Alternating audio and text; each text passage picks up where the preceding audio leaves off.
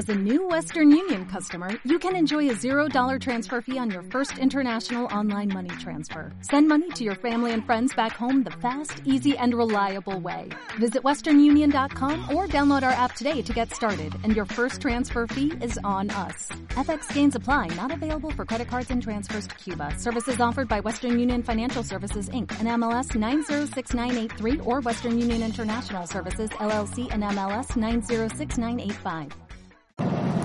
Buenos días tecnologistas, hoy es martes 6 de octubre y eh, antes de comenzar tengo que recomendar eh, para, para, quien pueda que escuche el podcast de ayer de, de, Milcar, supongo que muchos de los que me escucháis a mí, desde luego lo escucháis a él, eh, hacéis bien, quiero decir, pero el, el, que hablaba justamente ayer sobre, sobre la caza del unicornio y, lo que se está moviendo en Evernote resulta muy interesante.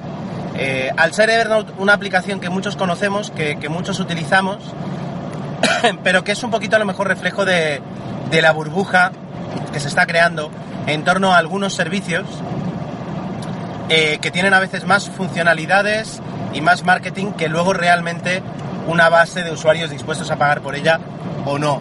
Eh, además viene un poquito, no cuento, pero justamente la semana pasada os, o la, la, otra, no me acuerdo, os contaba todo aquello de, del tema de Evernote Premium eh, y de cómo pues en realidad la versión gratuita eh, basta para, para, una gran mayoría de personas que nos dedicamos a guardar unas notas y también justamente de cómo eh, se estaba acosando a los usuarios gratuitos, ¿no? Pues con el anuncio del despido de, de, de parte de la plantilla y el cierre de varias oficinas de Evernote, eh, como que, que, se ha pinchado un poquito el globo y, y ahora anda todo el mundo con, con miedo de que explote este y que el efecto cadena pues se lleve algunos más.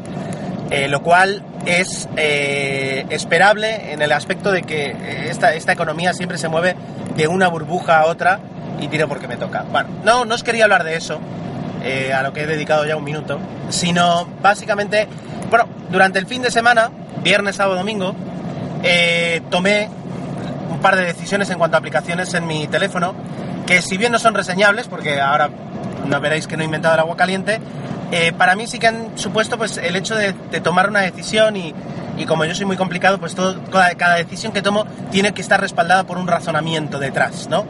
A ver, eh, resumiendo, he dejado de momento de utilizar Spotify y he dejado de utilizar la aplicación de Gmail para gestionar el correo electrónico eh, de mi cuenta personal de gerardo.rato.gmail.com.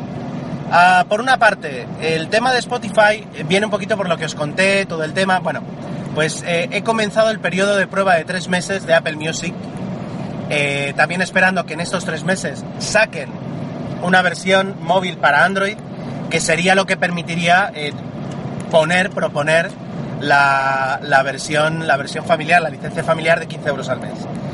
Entonces, eh, tengo tres meses para ir probando, acostumbrándome, ver qué he perdido, qué he ganado, etcétera, etcétera. Y ya empiezo a sacar algunas conclusiones. Y debo decir que, por suerte, mi Apple fanboyismo no me limita eh, la visión para decir que, que, he hecho con Spotify todo este tiempo. He perdido el tiempo comparado con las maravillas de, Apple Music. A ver, el, tiene algunas cosas mejor Apple Music, como para mí es, para mí, esto es muy personal, la organización de eh, la música eh, que es algo que, que, Spotify hace tiempo que me despistó. También es verdad que la aplicación de Spotify, el, el, el, propósito de Spotify en cuanto a, cómo te organiza la música, con esa barra a la izquierda donde ya tienes tus álbumes, tu música, tus listas, etcétera, etcétera, eso eh, para mí siempre ha sido un problema con la interfaz porque hacía que se desperdiciara otras funcionalidades que podía tener la pantalla, tanto en la app móvil como, como en la app para, para, Mac o Windows. Y en este caso me pasa que con la aplicación de música de, de, de Apple Music, con la que al fin y al cabo sigue siendo la misma aplicación de música, uh, no me ocurre eso, es decir, y lo veo más eh, sencillo a la hora de, moverme entre, entre la música que me recomiendan, las novedades, eh, las listas o los álbumes que yo pueda tener. Eso por una parte está bien. Por otra, ojo, esto es algo que ya hace Spotify, pero que nunca estuve dispuesto a, a, compartir en ese aspecto eh, con, con, Spotify, era el, el, que en la aplicación de música, la, toda la música que yo tenía en mi Mac ha sido sincronizada y ahora la puedo disfrutar eh, dentro de lo que es el Apple Cloud Library, ahora me acuerdo exactamente el nombre, eh, Cloud Music, puede ser. Eh, la puedo disfrutar desde la aplicación de música del iPhone siempre que tenga conexión, conexión a internet. Entonces eso me merece la pena y, he ganado por ahí. Las, pasa pena por las listas que, que, ha creado Spotify y que la verdad es que cuando entras te encuentras siempre con alguna lista que te apetece escuchar, pero ya veo que Apple no le va la zaga y está, y está creando muchas listas. Las radios, tienes unas radios predeterminadas, que es algo, es decir, son aplicaciones la verdad es que bastante similares dentro del cambio de filosofía de, de, Spotify con respecto a lo de Apple. ¿Qué gana, ¿Qué gana Apple? Apple gana con el Apple Connect, que es esa esos contenidos eh, exclusivos de los artistas para, ti. Eso la verdad es que está muy bien, los puedes disfrutar. Tampoco van a ser la, columna vertebral de, tu, de, tu, uso musical de la aplicación, para nada. Pero, eh, hombre, es un win comparado con Spotify. Eso por una parte. Eh, ¿En qué gana? Bueno, tengo que revisar porque todavía no sé, y eso lo reconozco, no lo he mirado, cómo hacer uso sin conexión es decir, cómo, cómo descargar temporalmente al teléfono eh, aquella, música que quiera escuchar y que no, no quiera tener eh, y que quiere tener disponible sin conexión wifi. Eso es algo que todavía no he revisado y que supongo que se podrá hacer porque si no sería un win absoluto para, para Spotify. Entiendo que se va a poder hacer. Y en, y en otros aspectos ya digo, es decir, a nivel de qué música incluida, bueno, pues prácticamente tienes lo mismo, etcétera, etcétera. Em, en el Mac, en Windows funciona vía iTunes, bueno, me parece bien. Ah, y, lo que sí, ofreciendo servicios muy similares, lo que es curioso es que las aplicaciones sean tan diferentes en cuanto a su concepto. Pero bueno, ya digo, no, no me causa eh, eh, problemas ahora mismo es decidirme entre Apple Music y Spotify. Las veo muy parejas y yo supongo que serán las pequeñas diferencias y el que me acostumbre o no lo que, lo que decidirá la balanza hacia, hacia un lado u otro.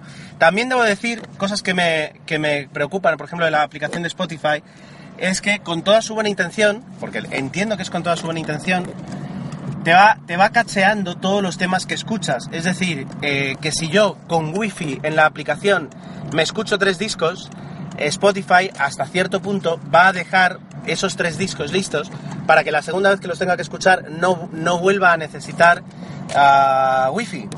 Lo entiendo. Lo que me preocupa es que terminas teniendo una aplicación de Spotify enorme. Y como nuestros teléfonos suelen estar ya hasta arriba de datos, eh, puede ser un problema. Con la aplicación de Apple Music no, sé cómo gestionará, no lo he visto todavía todo este tema. Así que ya digo, son, son cosillas que, que tengo que ir viendo. Ya os contaré por si a alguien le interesa o le da mucha pereza probar Apple Music, deciros eh, cómo va. Luego, por otra parte, la aplicación que he dejado de utilizar es la de Gmail para empezar a utilizar la aplicación propia de, correo de, Apple. Y ya digo, y, lo comento aquí en, en, octubre, que me gustaría pensar en una alternativa seria para no utilizar Gmail. ¿Vale? No, no estoy diciendo que me tire a cualquier cuenta pop que me ofrezcan sin ningún sentido, no digo eso. Pero si el día de mañana pudiera tener una cuenta, un servidor exchange eh, que no tuviera coste o que tuviera un coste muy asumible teniendo en cuenta el uso que le voy a dar, sí que me plantearía dejar de utilizar Gmail, aunque después de más de 10 años con la cuenta es difícil no utilizar.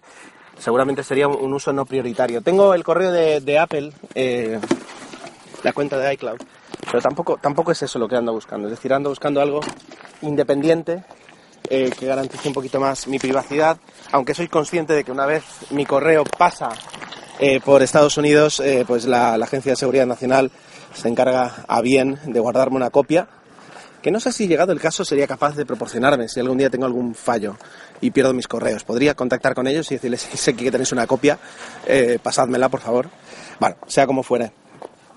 he dejado de utilizar la aplicación de Gmail Mm, por probar también, porque hacía tiempo que tenía la aplicación de oficial muerta, porque con iOS 9 pues eh, han llegado algunas mejoras más y he decidido, pues mira, qué demonios. Y una de las primeras cosas que he tenido que hacer y, de lo cual me alegro ha sido lidiar con muchísimos más correos que la aplicación de Gmail categorizaba y me los, me los empaquetaba por finanzas, notificaciones, social, etcétera, etcétera. Claro, eso está bien porque entiendo que tienen, la, idea es que luego tú le dediques cada, cada día, ¿no? unos cinco minutos a ver qué te ha entrado en social y te pongas a limpiarlo. La, la verdad en mi caso es que en la carpetita social que tenía en la aplicación de Gmail acumulaba más de 200 correos, porque son correos que si no tienen una, una importancia significativa, eh, relegas, relegas y, y no, no, no tienes luego nunca tiempo para tratarlos. En este caso, ya digo, me pasé pues una horita del sábado, del viernes, eh, revisando todos esos correos y empezar a darle cancelar suscripción, cancelar suscripción y, quiero intentar que los correos que me lleguen realmente sean útiles y que si tengo alguna newsletter o algún correo automático que me llegue, pues que tenga sentido y quiera leerlo y eliminar todos aquellos que no. No quiero eh, más polvo en, en mi cuenta de correo.